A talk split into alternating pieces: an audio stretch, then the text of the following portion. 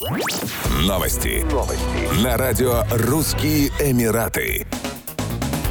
Генеральная прокуратура России направила в Министерство юстиции Объединенных Арабских Эмиратов запрос о выдаче сооснователя финансовой пирамиды Финико Зигмунта Зигмунтовича. Россиянин был задержан в ОАЭ. Сейчас этот вопрос находится на рассмотрении. В Генпрокуратуре отметили, что ранее Зигмунд Зигмунтович был объявлен в международный розыск по каналам Интерпола с целью его ареста и выдачи для привлечения к уголовной ответственности по статье «Организация преступного сообщества или участие в нем» и статье «Мошенничество организованной группой в особо крупном размере. Деятельность Финика расследовали правоохранительные органы Татарстана с конца 2020 года, возбудив дело по факту организации финансовой пирамиды. Признаки пирамиды у структуры выявила прокуратура Татарстана в ходе проверки. Выяснилось, что инвесткомпания не получала лицензии на работу Форекс-дилером и не числилась в госреестрах и налоговых органах России. Центральный банк России включил Финика в список компаний с признаками финансовой пирамиды. Начались задержания организаторов структуры. По состоянию на июль текущего года 10 организаторов пирамиды находились под стражей, еще 12 были объявлены в розыск. В том числе в СИЗО поместили одного из основателей фин-пирамиды Кирилла Доронина. Заочно арестовали его соратников Эдварда и Марата Сабировых и Зигмунта Зигмунтовича. Осенью 2021 года расследованием дела занялся Центральный аппарат МВД России, по данным которого сумма похищенных у вкладчиков Финика средств составляет около 5 миллиардов рублей.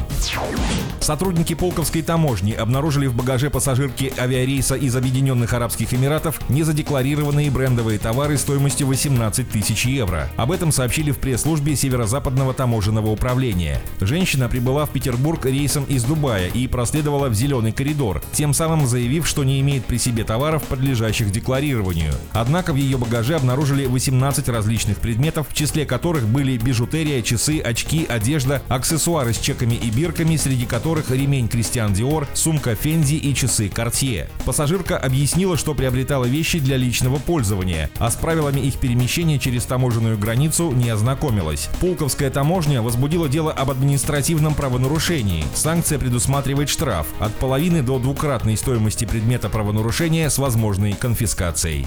Еще больше новостей читайте на сайте RussianEmirates.com